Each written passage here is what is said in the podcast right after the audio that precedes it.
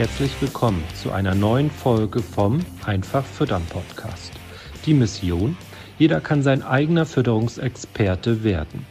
Dafür ist es unabdingbar, die eigenen Erfolgsfaktoren zu kennen. Die Fütterung der Herde ist der wichtigste Hebel für die Tiergesundheit. Die Futterkosten sind der größte Kostenblock in der Milchproduktion.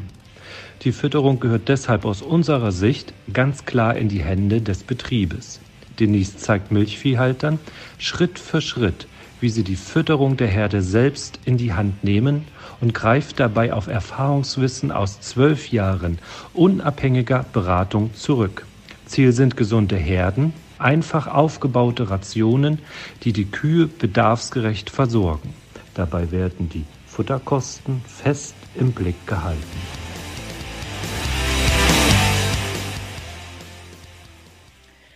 Moin Denise. Hallo Astrid, moin. Hi und herzlich willkommen zu einer neuen Folge aus dem Einfach Füttern Podcast. Denise, wir haben uns heute vorgenommen, ein paar ähm, Fallbeispiele aus der Praxis zu diskutieren. Geht um die äh, Trockensteherhaltung und auch Fütterung. Ja, richtig. Ist ja doch nach wie vor und immer noch der wichtigste Hebel auf dem Betrieb oder für eine Milchviehherde. Und ja, ist einfach total wichtig, dass diese Urlaubsphase sozusagen der Kühe, nämlich die Trockenstehphase, möglichst komfortabel, problemlos abläuft für die Tiere, damit sie dann auch richtig gut in die neue Laktation starten können, weil jeder da draußen weiß ja, dass ähm, jedes Milchkilogramm an Einsatzleistung sich ja auch positiv auf die Gesamtlaktationsleistung auswirkt. Und ja, in der heutigen Zeit sind ja doch äh, viele betriebliche Strategien so ausgelegt, dass man auch äh, eine gewisse Milchmenge pro Kuh benötigt, damit alles rund um den Betrieb wirtschaftlich laufen kann. Ja, welche Punkte sollten denn auf jeden Fall äh, in der Trockenstehphase dann beachtet werden? Kannst du das so ein bisschen runterbrechen? Ich weiß, dass du da jetzt auch einen dreistündigen Vortrag drüber halten äh, könntest, der nicht langweilig wird. Ja, das ist so. Und da könnte man auch ganz viele tolle Fotos zeigen, so von unterschiedlichen Haltungssystemen, von unterschiedlichen Stellen weil es ist natürlich auch klar in meiner zwölfjährigen Praxiserfahrung, dass man dann schon den einen oder anderen Trockensteherstall gesehen hat. Und bei den meisten Betrieben ist es ja auch nach wie vor so, dass die Trockensteher im alten Kuhstall untergebracht sind, dann ja oft auch mhm. gemeinsam mit den größeren Jungtieren. Zumindest ist das hier oben in Norddeutschland häufig der Fall. Und dabei muss aber aus meiner Sicht dann doch auch sehr der Komfort, also gerade so Liegekomfort, berücksichtigt werden. Also die Trockensteherkühe haben ja doch aufgrund des äh, Kalbes auch ein noch höheres Tiergewicht. Und ja, da ist es einfach super wichtig, dass sie einen hohe, hohen Liegekomfort angeboten bekommen, ne? damit sie dann auch bequem liegen können, damit sie sich vor allen Dingen bequem ablegen können und auch ohne Schmerzen wieder aufstehen können. Ja, weil mein Ziel ist ja immer, das weißt du ja und das weiß der ein oder andere Zuhörer auch, dass die Kühe möglichst viel Trockenmasseaufnahme fressen und zwar bis nah ran an die Kalbung, weil man dann einfach am wenigsten Abgangsraten hat, Zwangsabgänge nach der Kalbung, selbst wenn dann eine Kuh mal ein kleineres Problem haben sollte, aber sie erholt sich immer besser, wenn sie vorher gut gefressen hat. Und aus dem Grund ist es mir so wichtig, dass selbst wenn die Trockensteher in einem älteren Stall untergebracht werden, dass dann wirklich alles, was im Rahmen der Möglichkeiten ja möglich ist, ein bisschen doppelt gemoppelt, ja. äh, getan wird, dass die Tiere bequem liegen können.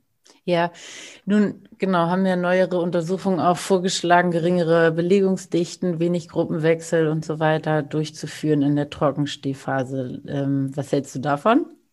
Ja, davon halte ich grundsätzlich sehr viel, also weil ich auch fest davon überzeugt bin, dass die Ergebnisse auch der Wahrheit entsprechen oder mhm. auch tatsächlich sich so wiederholen lassen in der Praxis. Das ist ja jetzt nicht bei allen wissenschaftlichen Untersuchungen immer so, aber da beobachte ich das schon auch, dass äh, wenn jetzt ein Betrieb die Möglichkeit hat, mit geringeren Belegungsdichten zu arbeiten, hat man ja häufig, ne? Man hält einen gewissen Platz vor für die Trockensteher, Vorbereiter, Abkalber und dann hat man vielleicht mal einen Monat mit äh, weniger Kalbung und dann folgen wieder zwei Monate mit mehr Kalbung, weil die Tiere ja auch nicht immer ganz gleichmäßig tragend werden und der auch in so einem Zyklus sich das Ganze befindet.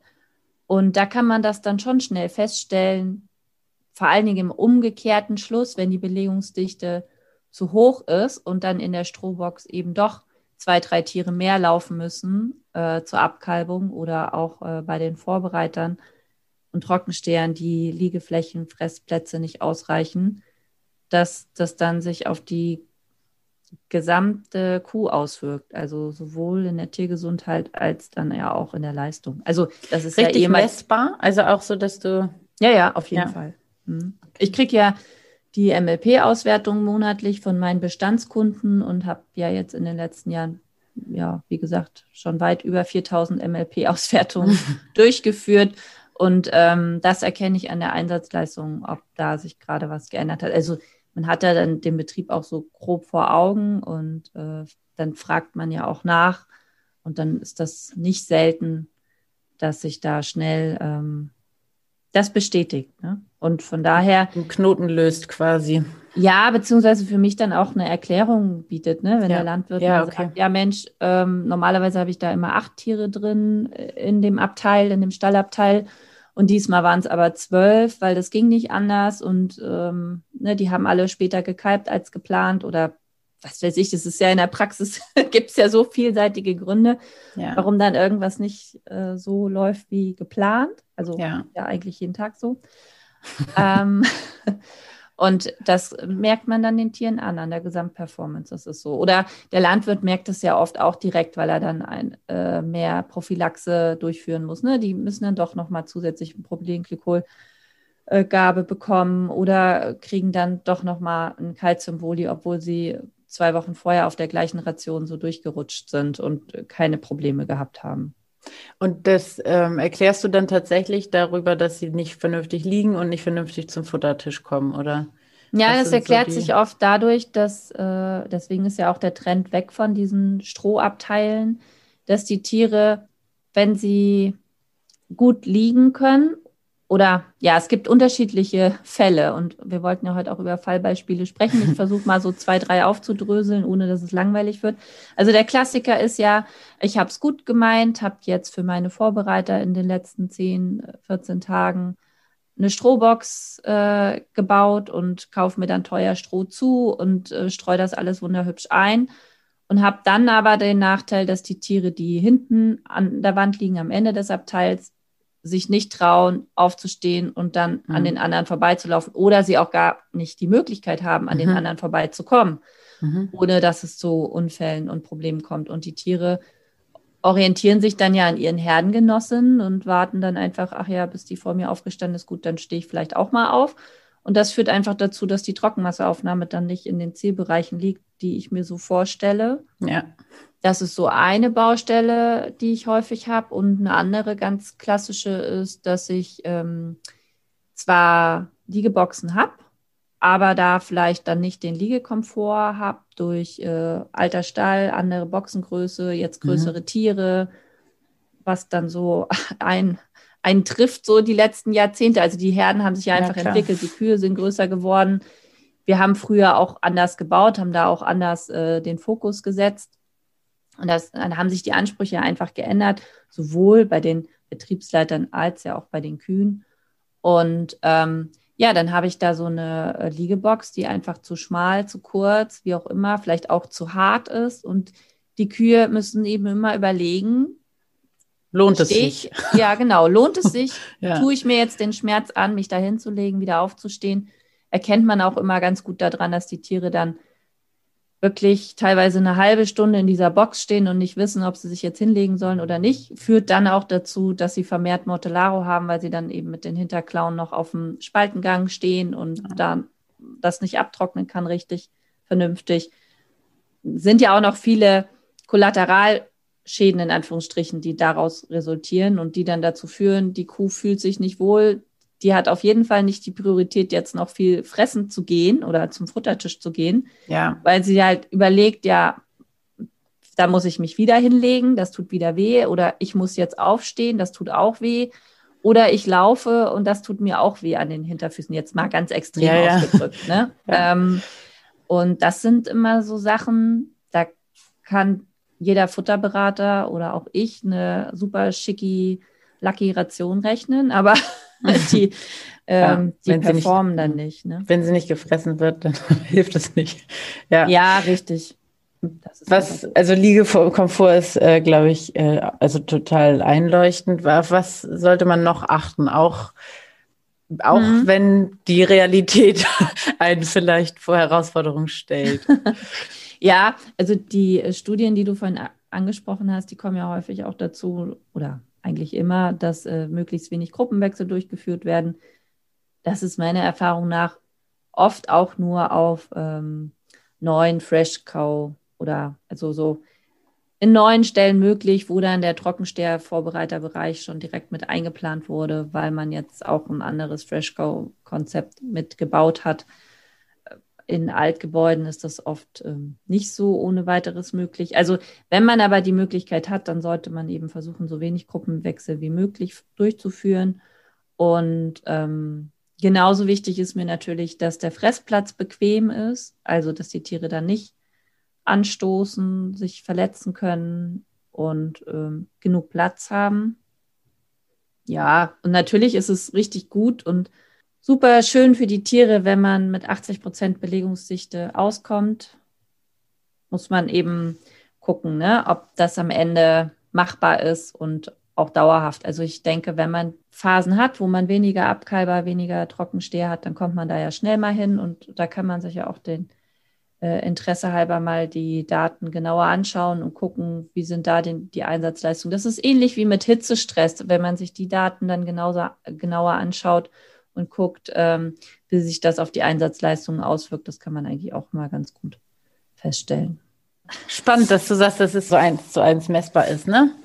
Ja, also natürlich ist es jetzt bei einem 50-Kuh-Betrieb ein bisschen schwieriger zu messen als bei einem 500-Kuh-Betrieb, weil dann ja einfach N äh, größer Ja. ist bei einem größeren Betrieb und man dann ja viele Kalbungen pro Woche hat, wo man dann ja auch schon feststellen kann, wenn an einem Tag was schiefgelaufen ist. Beispielsweise die Tränken nicht verfügbar waren, weil da eine Reparatur am Wasser stattgefunden hat. Oder ähm, ja, irgendwie Unruhe im Stall gewesen ist, ne, durch Bauarbeiten oder Futter warm gewesen ist. Also da gibt es ja auch ganz viele Alltagsgeschehnisse, die sich immer direkt auswirken und auf ähm, Betrieben mit höherer Anzahl Kalbung kann man doch auch dann schneller noch feststellen, wie, wie sensibel eigentlich dieses ganze System ist Ja. tatsächlich. Und deswegen ist es ja auch so wichtig, also wenn wir vorhin haben wir über hohe Trockenmasseaufnahme gesprochen, geht es natürlich auch immer um hohe Wasseraufnahmen und das setzt auch voraus, dass man Schnellflusstränken im Trockenstehbereich hat. Haben wir ja auch schon in dem einen oder anderen Fütterungskurier äh, gehabt, ne, dass ich da irgendwie was zu geschrieben habe. Und das wird auch weiterhin immer wieder erwähnt werden, weil es auch gerade durch die Altgebäude oft ein Thema ist, ein ganz wichtiges Thema, was dann einfach noch auf dem To-Do-Zettel steht und unbedingt angegangen werden muss, gerade wenn man dann auf einem höheren Leistungsniveau arbeiten möchte. Becken trinken, austauschen. Äh, ja, genau, du meinst jetzt hier die Schalen, Zungen- Schalen ja, trinken. ja, wo man dann noch schön das Flotzmaul fest reindrücken muss, dass überhaupt was kommt und man dann auch eine Viertelstunde Geduld braucht, äh, in der Hoffnung, man wird nicht von der Bosskuh zwischendurch weggeschubst, ne? Ja. Ja. Gut, wir haben genau jetzt ja ein bisschen über Haltung gesprochen. Ähm, lass mal ein bisschen auf die Fütterung gucken. Worauf sollten Milchviehhalter da in der Trockenstehphase achten? Mhm, Also ganz wichtig ist mir eben, dass die Kühe viel Trockenmasseaufnahme fressen und da lasse ich mich auch ungern abspeisen mit meine Kühe fressen aber das, was du ausgerechnet hast. Also da habe ich immer so ein bisschen P im Gesicht, weil ich natürlich, also das habe ich ja nicht im Kopf, weil irgendwie jetzt da was falsch wäre an dieser Aussage, aber ähm, sie führt nicht zum Ziel. Und zwar deshalb nicht, weil die Abweichungen der Trockensubstanz äh, zwischen Rationsberechnung und Ration tatsächlich vorgelegt in, immens sind und zwar immer und auf jedem Betrieb und in Abhängigkeit von der Witterung, in Abhängigkeit, wer gefüttert hat und, und, und. Da gibt es so viele Einflussfaktoren.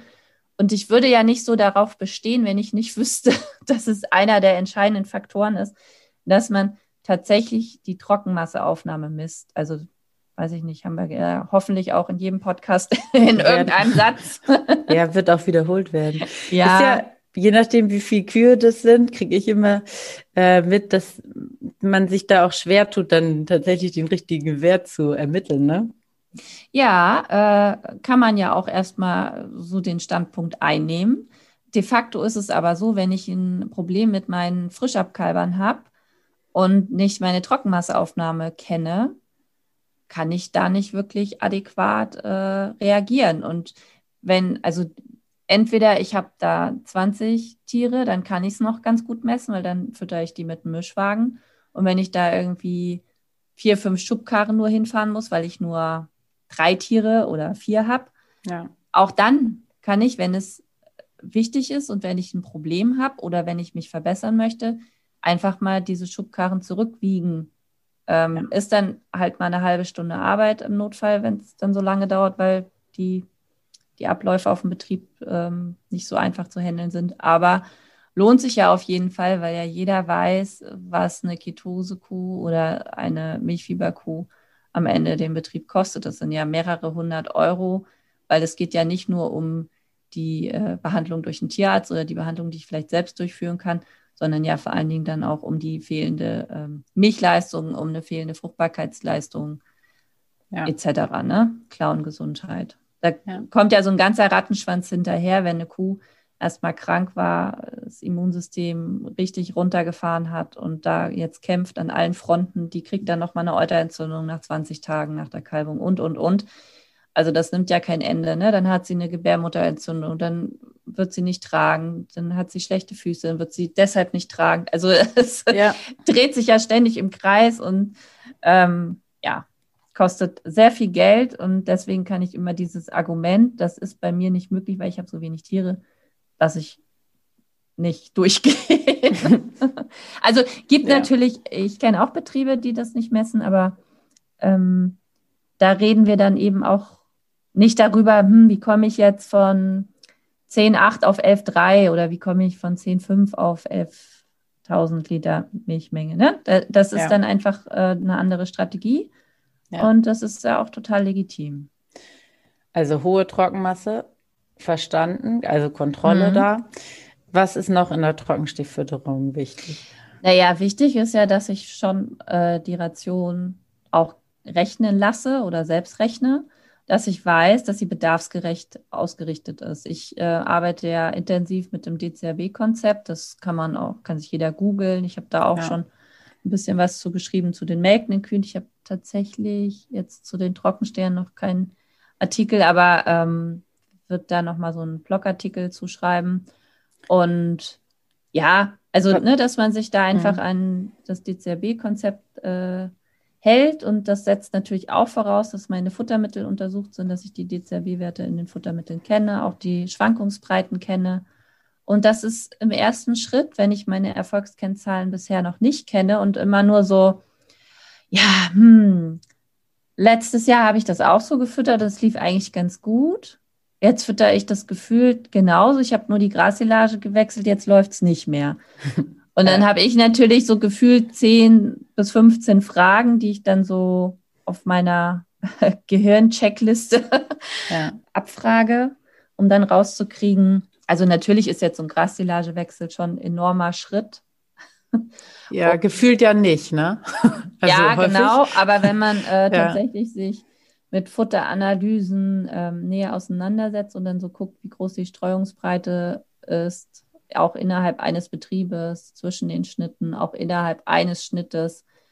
Deswegen gibt es ja die Empfehlung, oft dann ja nur, wird es ja nur größeren Betrieben zugemutet, aber für die Kleinen gilt es ja am Ende genauso, dass man ähm, häufiger als einmal das Futter analysieren lässt, um dann auch sicher zu gehen, dass eben nicht innerhalb des Schnitts auch schon eine große Streuung vorliegt, ne? mit, ja. mit der ich dann einfach mega viel Ärger habe, also gerade bei den Trockensternen. Und auch da gilt einfach, wenn ich nicht weiß, in welchem Korridor ich meine äh, Werte einstellen muss, und die sind auch tatsächlich so von Standort zu Standort und auch von Rationskonzept zu Rationskonzept ein bisschen unterschiedlich, Aber wenn ich das nicht weiß, auf, äh, auf welchen Kennzahlen meine Herde da gut läuft, also ja. habe ich keine Möglichkeit, den Erfolg wiederherzustellen, wenn er weg ist. Ne?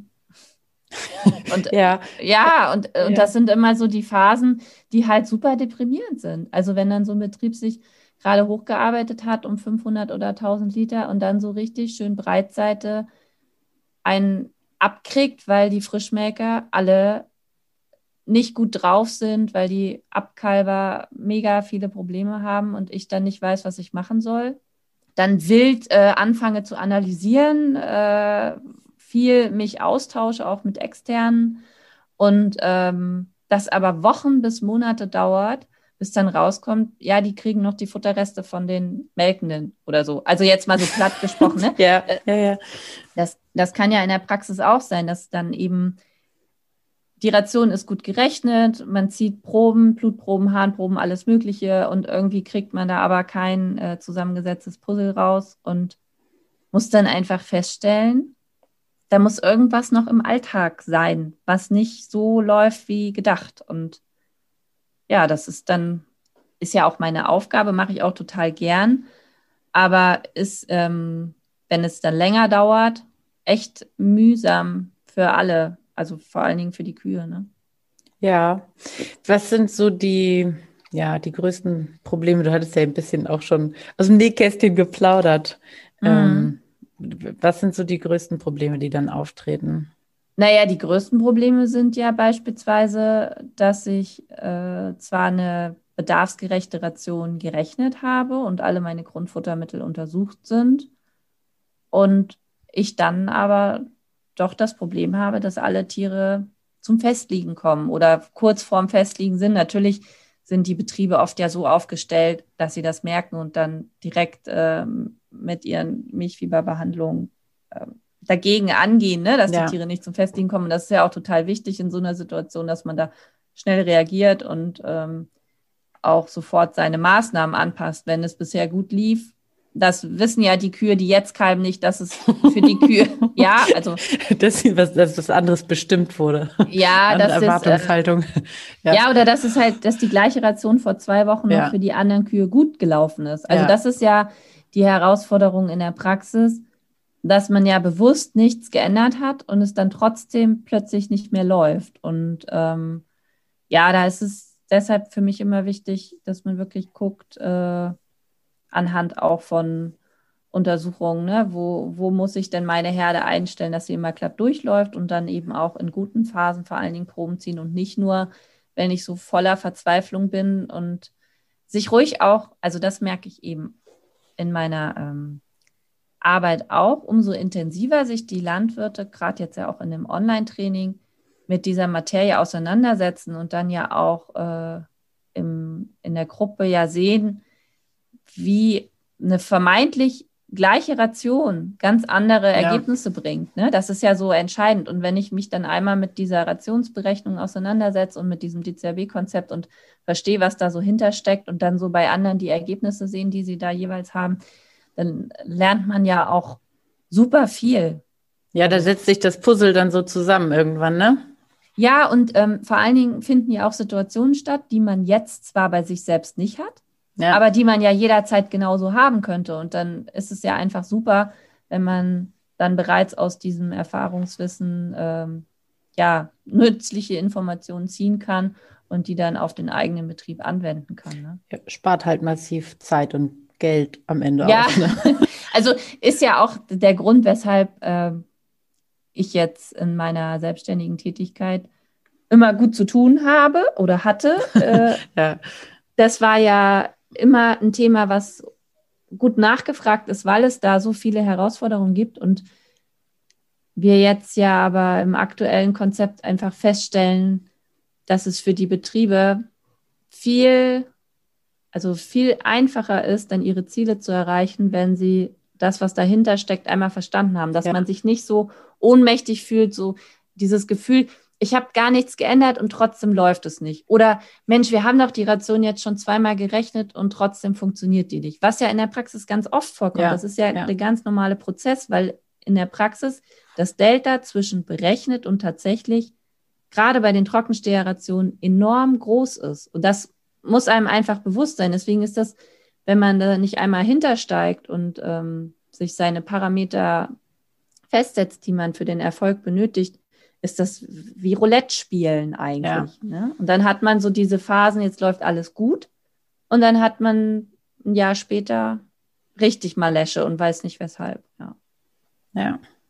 Ja, wenn auch du das Gefühl hast, dass deine Herde im Moment nicht so rund läuft und dass du dir ähm, ja wünschen würdest, in der Trockensteherfütterung auch ein paar entscheidende Stellschrauben zu finden, dann bewirb dich gern bei uns auf ein kostenloses Strategiegespräch. In dem ja knapp 45-minütigen Gespräch ähm, würden wir dann klären, wie deine aktuelle Situation ist und ob du am Ende auch ein geeigneter Kandidat dann für unser Online-Training bist. Ne? Im Training selbst würden wir dir dann zeigen, wie du es schaffst, dass deine Herde gesünder und leistungsgerecht gefüttert wird. Dieses angesprochene Delta zwischen berechneter und äh, gefressener Ration zu zu schließen hoffentlich. Und ja, genau. Du lernst Ration zu berechnen, etablierst die angesprochenen Kontrollmechanismen, damit ja die Herde stabil und äh, auch langfristig gesund ist. Ja, und das ähm, Tolle an dem Training ist ja einfach, dass da so viele coole Betriebe mit dabei sind und ja, man einfach so sieht, wie die Entwicklung ist und man da so viel, so viel Abkürzung nehmen kann, ne? Am ja, Ende. Ja, das ist auf jeden Fall so. ja, das ist der Turbo dann, ne? Ja, ja, und auch einfach, dass man es einmal durchsteigt und weiß, was verbirgt sich jetzt eigentlich hinter diesem komischen DCRB-Konzept. Äh, und äh, ja. Ja. Okay, dann bis zum nächsten Mal. Tschüss. Wir freuen uns. Bis dahin. Schönen Tag euch. Vielen Dank, dass du heute wieder zugehört hast. Dir gefällt, was du heute gehört hast? Das war nur eine Kostprobe. Wenn du Lust hast, die Fütterung selbst in die Hand zu nehmen und dein eigener Fütterungsexperte werden möchtest, dann komm zu uns ins Online-Training. Natürlich kannst du die Schlüsselfaktoren einer leistungsfreudigen und gesunden Milchviehherde auch selbst suchen. Es kostet aber oftmals sehr viel Zeit. Im Training nimmst du die Abkürzung. Du profitierst von den Erfahrungswissen aus zwölf Jahren unabhängiger Fütterungsberatung. Denise ist dein Mentor an deiner Seite und bringt dich ohne Umwege von A nach B. Wir haben Landwirte in Deutschland, Österreich und der Schweiz erfolgreich zu ihren eigenen Fütterungsexperten ausgebildet. Willst du wissen, ob das Training auch für dich geeignet ist? Dann bewirb dich bei uns für ein kostenloses Strategiegespräch. Gehe dazu auf